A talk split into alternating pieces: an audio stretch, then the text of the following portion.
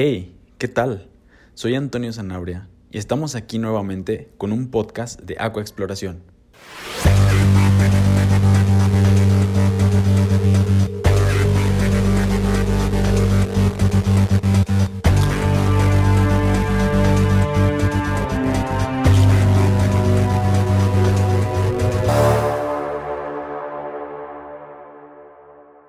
Hola, ¿qué tal, Pedro? Muchas gracias por, por darnos parte de tu tiempo y de tu conocimiento para hablar de, pues, de estos temas tan importantes. Pero cuéntanos un poco acerca de ti. Hola, ¿qué tal, Tony? Gracias por la invitación a hablar de estos temas. Y, pues tan interesantes la robótica submarina y el buceo. Eh, te cuento, yo soy buzo industrial, soy instructor de buceo y también soy economista ecológico. Hago un poquito de esas multidisciplina. Es lo que me estoy dedicando actualmente. Muy bien. Ahora sí, para comenzar a adentrarnos en el tema, en lo importante, sabemos que la tecnología avanza con el tiempo y es algo que, que pues sabemos que no va a parar. Pero cuéntanos tú acerca de, de esto, o sobre la robótica, si realmente va a sustituir a los buzos. O sea, ¿considera realmente que lo va a sustituir o, a ver, cuéntanos? Es muy buena pregunta. La, esta tendencia que hay de que la tecnología está supliendo o sustituyendo eh, muchas ramas laborales y pues lo poquito mucho que sé del buceo, compararlo cómo puede sustituir algunas actividades la robótica. Eh, en algunos aspectos, en otro beneficiar. Yo creo que, eh, que hay ramas en las que sí lo puede sustituir en un 95% o totalmente, y hay ramas en las que no, en las que no lo puede sustituir para nada o puede ser solamente un complemento. Eh, por ejemplo, te platico un poquito de, de mi formación. Yo la primera carrera que empecé a estudiar saliendo así de la prepa fue la licenciatura en biología marina, la cual no terminé, estudié cuatro semestres y de ahí me cambié de carrera, pero en ese tiempo que estuve en, esos estudios me acerqué a los investigadores que buceaban, que hacían buceo científico. Eh, ellos hacían recolección de muestras, eh, de fotografías, imágenes, parámetros físico-químicos, eh, hacían algunos muestreos específicos para su estudio, eh, también hacían restauración, este, análisis como visuales de, censos visuales de peces y ahí me, me, empezó a llamar mucho la atención el buceo. me di cuenta de eso, que, que lo mío no era la biología, sino el buceo y me cambié de carrera, me cambié al buceo industrial. Pero antes de, hablarte del buceo industrial, por ejemplo, en el buceo científico, el robot puede sustituir algunas actividades como eh, lo que tiene que ver con censos visuales o análisis visuales mm, de peces o, o de otros organismos bentónicos por la alta definición que ahorita tenemos en las cámaras. Podemos tener un ángulo de 360 grados, cosa que un buzo no tiene eh, la ventaja del buzo es que estás in situ y puedes eh, tomar o percibir cosas que a, la cámara se le pueden ir, por ejemplo. Em, otra cosa es la logística. Va a ser un, buceo científico requiere muchísimo eh, checklist, tiliches, o sea, llevas un montón de herramientas y eso se suma a las condiciones del mar, a tu condición física, y a veces en, en, seguir como los protocolos de seguridad y tener todo el procedimiento adecuado, se te puede ir alguna información o algún procedimiento técnico importante para recolectar la información que requieres para el estudio. Entonces la ventaja si estás con tu ROV desde la embarcación, eh, te quitas como toda esa logística del buceo y estás, bueno, ahora te metes en la logística del rock, que también ya vimos que también operarlo es, es sumamente complicado, pero quitas ese riesgo, ese cansancio, Eh, puedes dedicar un, un, tanque de buceo, te dura aproximadamente de media hora a una hora, dependiendo las profundidades y el perfil de buceo. Y con el rock puedes durar las 6 horas, 8 horas de trabajo. Entonces puedes tener un, un rango de, de, trabajo mucho más amplio. Y después me cambié de carrera, como te mencioné, al buceo industrial. Esa sí la terminé. Eh, estudié técnico superior en buceo industrial en el Instituto Tecnológico de Boca del Río, en Veracruz. Ahí eh, pues hacíamos trabajos o prácticas de tipo inspecciones, algo, era manejo más de herramientas hidráulicas, neumáticas, eh, oxi, corte eléctrico, soldadura subacuática, ya eran, nos dicen que somos los albañiles bajo el agua. Hacemos así como reparaciones, construcciones, cosas como muy especializadas en, en manejo de ese tipo de herramientas. Y eh, pues son, son más, más riesgosas, pero a la vez llevas un equipo más sofisticado, con comunicación, con un umbilical, tienes un equipo de trabajo de seis personas monitoreando toda la operación. Eh, y ahí también el, el ROP puede sustituir muchas actividades, sobre todo las de inspección. Eh, de hecho, hay robots que ahorita ya están soldando estructuras bajo el agua. Mm, no estoy seguro si ya lo hacen en húmedo, pero he visto que ya hay, bajan en, en una especie como de cámara hiperbárica. Eh, ponen con las diferencias de presión, secan el ambiente donde está la tubería o el, la estructura que hay que soldar y es una especie de robot que hace el cordón necesario para hacer esa reparación o esa, esa maniobra que se necesite. Entonces sí, sí hay robots ya muy sofisticados que hacen procedimientos muy difíciles. También son igual de costosos, tanto el buceo industrial como el hacer operaciones con ROP. Y pues también hay operaciones que el ROP no, no puede hacer. O sea, también, por ejemplo, si vas a bajar un buzo lo puedes bajar a inspeccionar y a lo mejor la maniobra es relativamente sencilla y en esa misma operación le bajas la herramienta, hace su corte, hace la reparación, manda la herramienta de vuelta para arriba, sube la estructura. Un buzo puede hacer una diversidad de actividades en un mismo, una misma inmersión y un robot a veces no, a veces tiene, es tan especializado que solamente puede hacer una cosa. Robots que pueden agarrar algo, monitorear, eh, otros que pueden soldar, entonces tienes que estar subiendo uno a otro y pues son, son equipos eh, pues ya muy, muy, muy especializados y difíciles de conseguir a veces o de operar o de financiar también esas operaciones.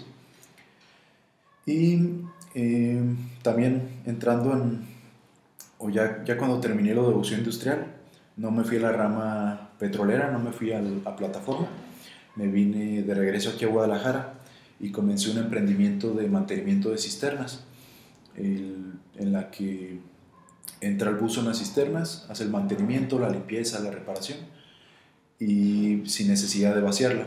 Así se ahorraba agua y se ahorra también el, daño que le puede hacer una estructura a una cisterna cuando la vacías, a un tanque elevado. Eh, esos cambios de presión tan elevados causan fracturas, causan algún problema en, en la estructura que sale más caro a largo plazo. Entonces comenzamos a, hacer ese emprendimiento, que de hecho ahí fue cuando conocí a Luis. empecé a ver esta tecnología y yo dije, este rock tenemos que meterlo a las cisternas e, evita muchísimo el riesgo de meter a un buzo. O sea, meter a un, por ejemplo, a un buzo en un espacio confinado, en un tanque elevado, eh, estás hablando de que necesita parte de su certificación de buceo industrial, ocupa certificados de espacios confinados, de trabajo en alturas, entonces ahí estás sumándole ahí un cóctel de riesgo. Entonces si puedes disminuir ya mínimo el, el riesgo del buceo con el robot y sigue siendo algo de alturas y también quitas el espacio confinado, entonces ahí disminuyes mucho la probabilidad de un accidente. Entonces en la cuestión del riesgo el robot pues es es como de lo más importante, lo más significativo que, que tiene meter este tipo de aparatos en comparación del, del buzo. Eh, y pues así, así empezamos a, con esa idea. En ese tiempo Luis estaba en, en Mazatlán, nos contactamos por teléfono, por correo, y de hecho me, y me dijo, ven, ven, date una vuelta acá a Mazatlán para que veas los robots que estamos fabricando. o me doy una vuelta a Guadalajara, a la playa más cercana, a una laguna, y hacemos pruebas. Y pues en ese tiempo yo también iba empezando, no había como que mucho presupuesto para, para hacer ese, esas pruebas. Y, y, lo postergamos y ya como a las semanas o al, al, mes me dice, oye, voy a ir a Guadalajara, a instalar unas oficinas allá. Entonces ya una vez que está allá, hacemos las pruebas y, y ves si esto es, es, lo que necesitas para tu negocio. Y, y sí, ya lo empezamos a probar en, en algunas cisternas de unos clientes hicimos unas pruebas, de hecho estaba más enfocado en el otro, en la versión LMX, y empezó a hacer una adaptación de este del, del Scout. Scout. Más pequeña. Más pequeño, porque también muchas entradas de las cisternas o los tanques elevados no entraba el, el otro robot y además su potencia podía hacer que se revuelque el sedimento. Y con el Scout era como que menor potencia, se evitaba levantar o hacer ese, ese lobo y, y, por el espacio, o sea, estaba como muy adecuado para ese tipo de operaciones. Eh, y así empezamos a, a, a, hacer también inspecciones, o sea, en el, la ventaja en el buceo industrial como también en el buceo científico es que puedes hacer una inspección previa. Entonces, cuando no conoces el sitio, también en el buceo recreativo, cuando vamos a bucear algún sitio con, con algún grupo, si no conoces el lugar, lo ideal es que vayas con un guía, alguien que ya ha buceado ahí, o que metas este tipo de aparatos. Metes tu, tu ROP, inspeccionas, ahí puedes ver cómo están las corrientes, cómo está el, este, ¿cómo se llama? Como la estructura, el fondo, eh, las rocas, qué tipo de animales hay, cómo están, para valorar un poquito los riesgos y, el panorama para hacer una inmersión. Y eh, ya eh, estando con el buceo industrial, comencé a hacer los cursos para, para ser instructor de buceo recreativo. Anteriormente solamente tenía el curso de aguas abiertas, lo tomé a los tenía como 19 años, ya, ya hace rato, ya hace unos 12 años llevo buceando.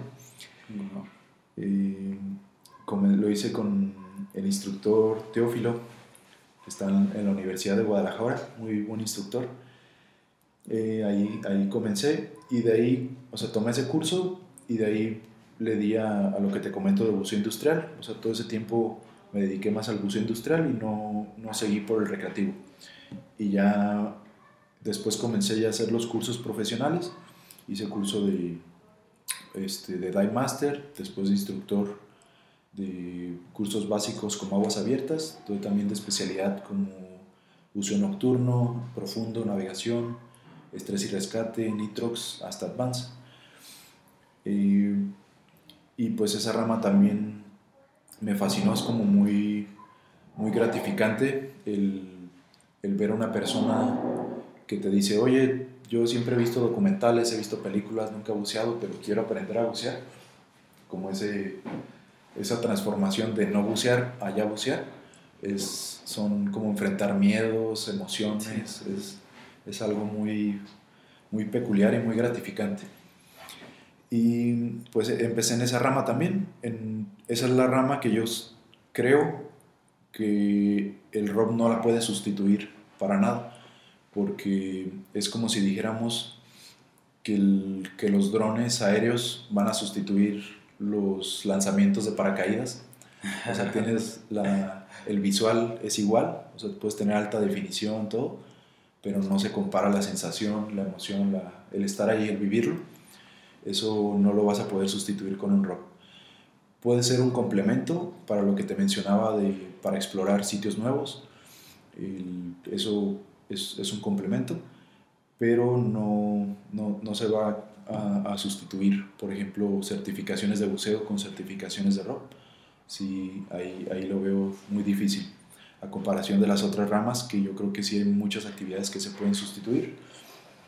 Digo, a fin de cuentas, son un complemento eh, ahora que lo mencionas, no puede sustituir ciertas actividades, pero las puede complementar, que es este, algo pues que, que está muy chido pues con esto de la tecnología, la robótica submarina.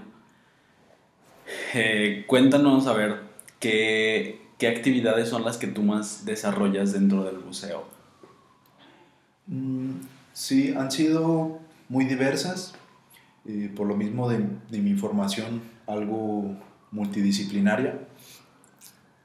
he hecho desde lo que te comentaba de buceo científico en muestreos, en estudios de comportamiento, estudios que le llaman de línea base biológica, como cosas industriales como instalación de geotubos para evitar que, lo, que se lleve la arena de las playas en, ciertos lugares, o para crear arrecifes artificiales.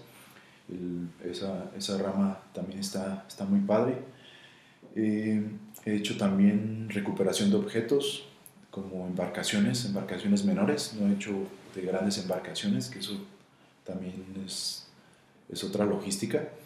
Eh, han sido más de objetos más pequeños.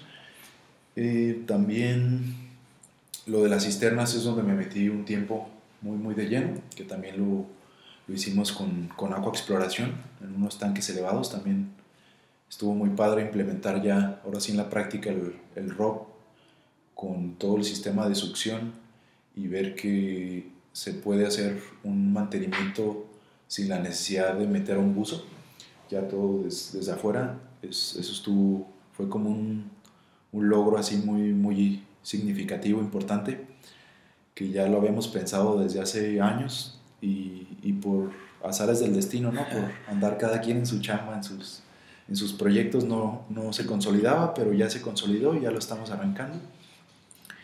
Eh, ¿Qué otra cosa? El buceo recreativo, los cursos que te menciono, eso lo sigo haciendo, yo creo que es de lo que voy a seguir haciendo toda la vida, aunque sea como negocio o como hobby, pero es algo que sí me apasiona mucho y, y se lo recomiendo, sí, mínimo una vez en su vida, bucien.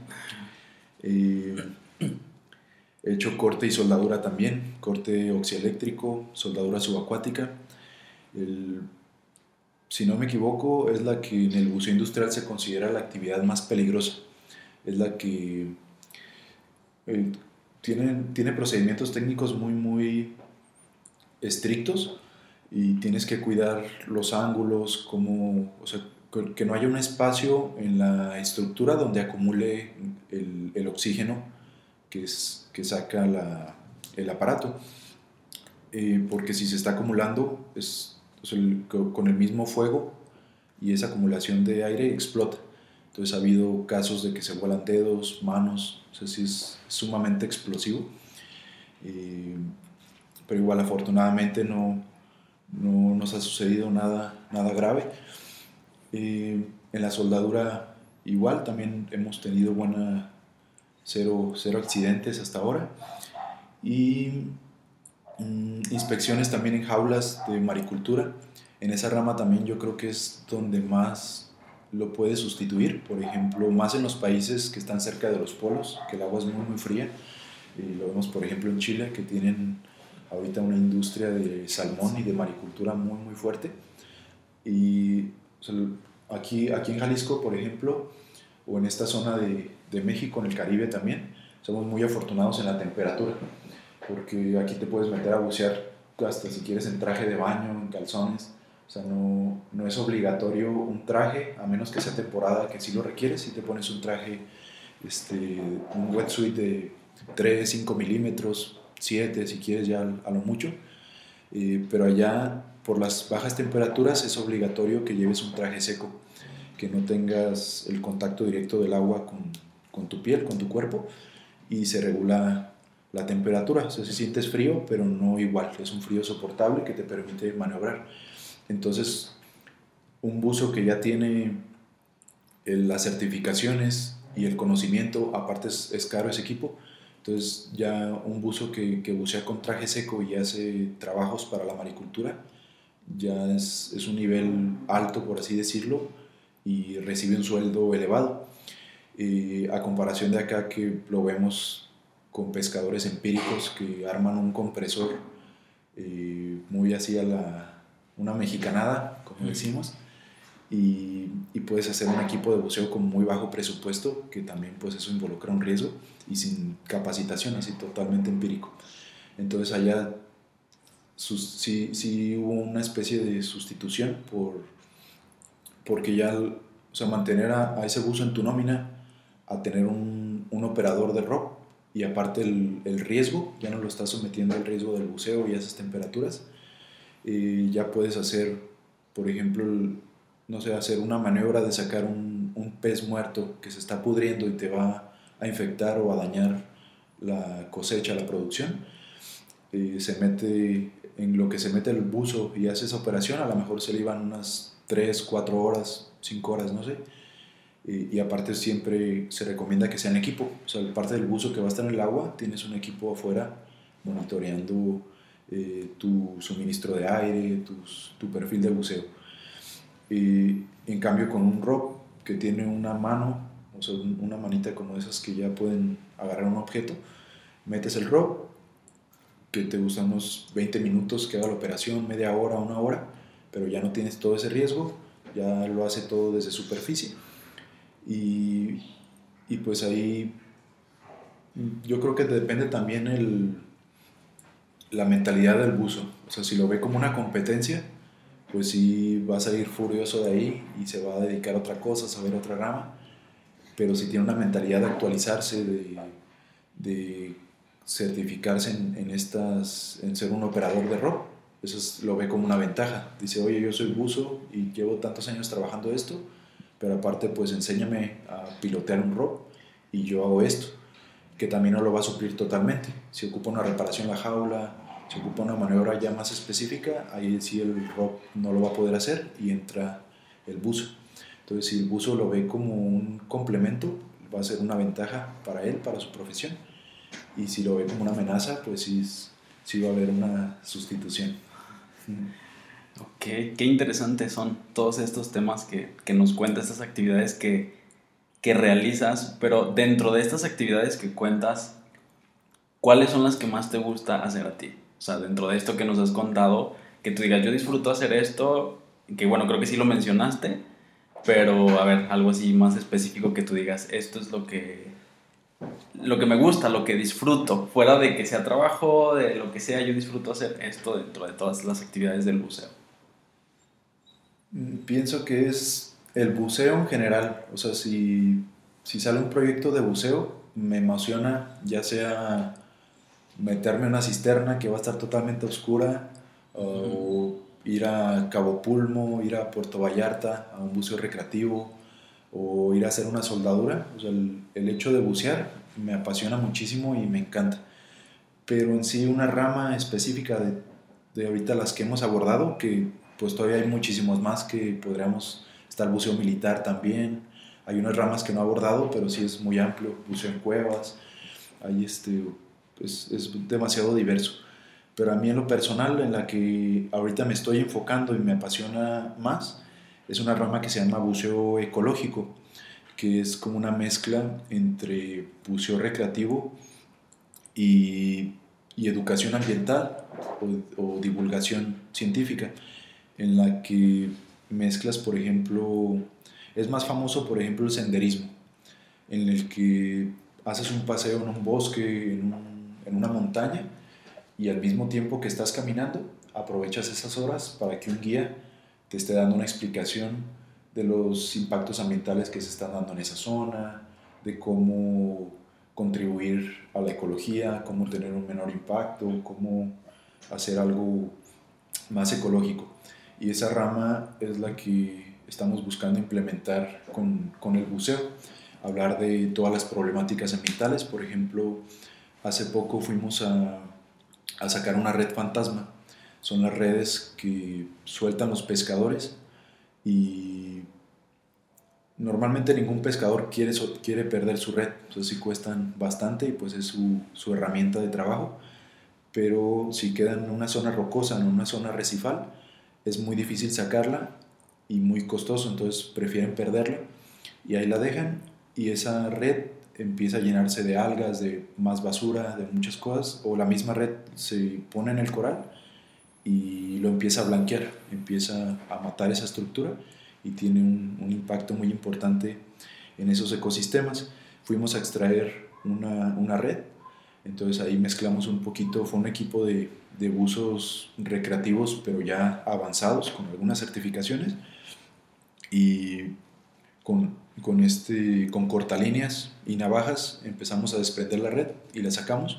Entonces ahí se aprovecha ese viaje, o sea, aparte de, de que mejoran sus habilidades técnicas como buzos, eh, disfrutan el viaje turístico, eh, aparte les genera una conciencia ambiental o una actividad que dicen, oye, si esto lo dejábamos aquí, pues acababa este coral y, y pues hace un, un, impacto en, todo, en los peces, en todo, toda esa biodiversidad que existe.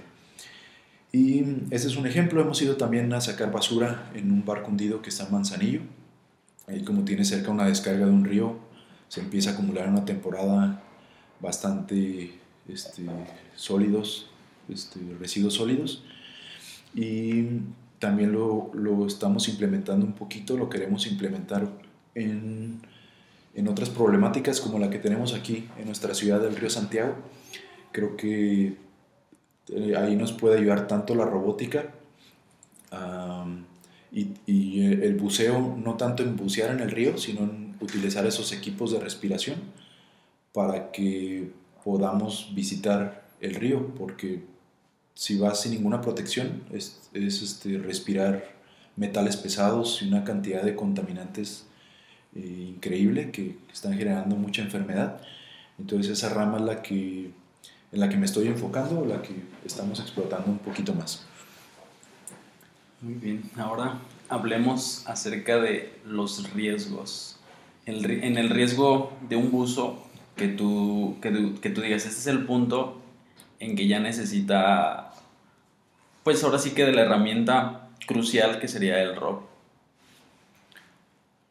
Mm, yo creo sería las inspecciones previas de las que hablamos en, las diversas ramas del buceo.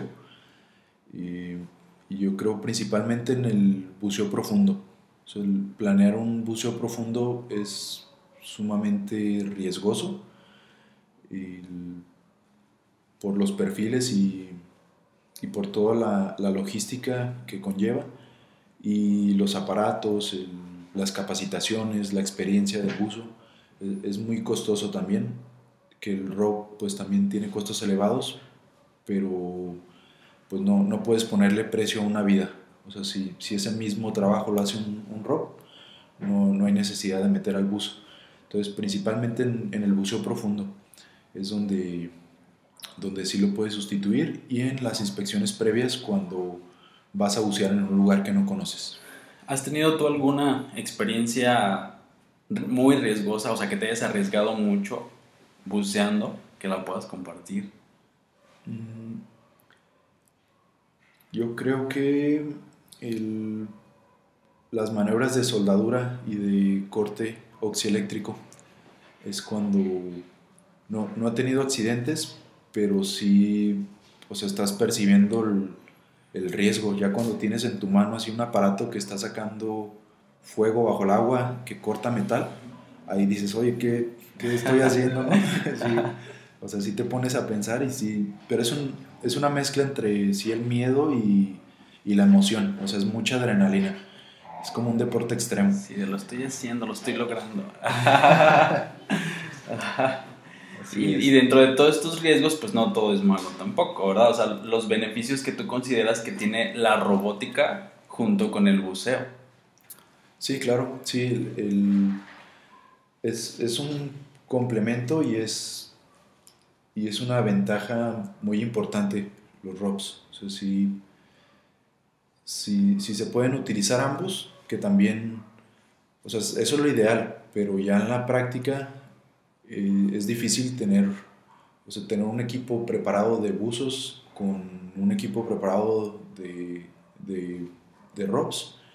Es un personal sumamente especializado en lo suyo y, es, y se vuelve eh, algo difícil el, al alcanzar esa, esa, magnitud. Ojalá, ojalá se, se logre o tengamos un equipo así de, de interdisciplinario trabajando en, en, proyectos, pero sí, o sea, sí, sí, es difícil, por lo mismo que están tan especializadas cada rama, sería difícil que una sola persona o un equipo pequeño tuviera la expertise en tantas cosas. Eso sí lo veo en un equipo muy, muy grande.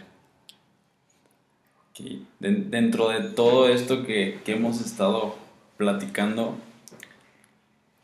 en un, en un resumen un poquito más así en específico, entonces, ¿consideras que sustituirá los buzos la robótica o, o, a ver, algo así ya más específico?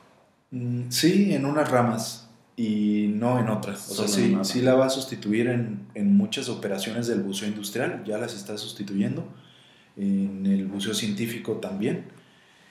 Y, y no, pero no del todo. O sea, hay, hay, cosas que el buceo, el buceo industrial va a hacer que el rock está muy difícil o, o tiene que ser una tecnología sumamente muy avanzada que un robot tipo ¿cómo les llaman? Los que tienen forma de persona, de humano, que tiene movilidad en los dedos, así una movilidad tipo como un humano. Algo así podría ser, pero sí lo veo algo... Más a futuro. Más a futuro, no sé cuántos años, pero sí. Y en el buceo recreativo es donde veo que no lo va a sustituir para nada, por lo que hablábamos de la, la emoción, la experiencia, que es hacer esa actividad. Más bien lo veo como el complemento para las inspecciones previas. Entonces, a fin de cuentas, pues la robótica es un complemento a los buzos, no es un, no es un sustituto. Exacto. ¿Hay algo más que quieras contarnos? ¿Algo más que, que quieras decirle a las personas que a lo mejor de pronto les da miedo eh, o, quieren hacerlo, pero si tienen ese miedo, no sé, un consejo que puedas dar o algo que quieras decirle a esas personas? Em, pues si, están interesados en, en, conocer el mundo submarino, que aprendan a bucear. Si no les gusta el buceo, no les gusta nadar, que aprendan a, a pilotear un rock. Si les gusta, por ejemplo, manejar un dron aéreo, les va a encantar manejar un dron subacuático, submarino. Y, en general eso. Y, creo que también la robótica, como cualquier tecnología, es un arma de doble filo. O sea, también depende el sector y el enfoque que le demos. Por ejemplo, si se enfoca totalmente en la industria petrolera como ha dominado últimamente o, a las industrias extractivas que generan un gran impacto ambiental. O sea, toda actividad humana económica genera un impacto. La diferencia es el ritmo o la magnitud con la que se está desarrollando. Entonces, si se enfoca esta robótica en seguir explotando a este ritmo que llevamos, va a ser algo negativo pero si enfocamos esta robótica, esta tecnología o esta tecnología del buceo en lo que platicamos de estudios ambientales para generar un menor impacto, para hacer estudios, para generar conciencia, educación ambiental, ahí es donde va a ser algo positivo. O sea, creo que es, es eso, eso es la, la, robótica en general y también aplica para la, la subacuática y cualquier tecnología. Hay que darle el enfoque correcto y pues aplicarla para nuestro propio beneficio. Muy bien. Pues muchas gracias Pedro por compartirnos todo esto. Realmente es muy importante porque si hay como esa discusión de repente, o no discusión, sino esa cuestión, mejor dicho, esa cuestión de las personas acerca de, de, de eso, o sea, de lo que acabamos de hablar, de que sí lo van a sustituir y como tú lo dices también, hay algunos buzos que no, que no quieren hacer, más bien que no quieren que el, que el robot haga la actividad, sino que ellos dicen yo puedo hacerlo. Pero se están arriesgando. Que si dices, eh, puede hacerlo un robot de una manera más práctica, más rápida, pues que se arriesgue mejor el equipo a que se arriesgue mejor la, la vida humana, porque pues no, no tiene ningún costo la vida. Entonces, pues, pues muchas gracias. Gracias a ti, Tony. Muchas gracias y saludos al equipo de Aco Exploración y a los que nos escuchen. Saludos y estamos a la orden. Gracias.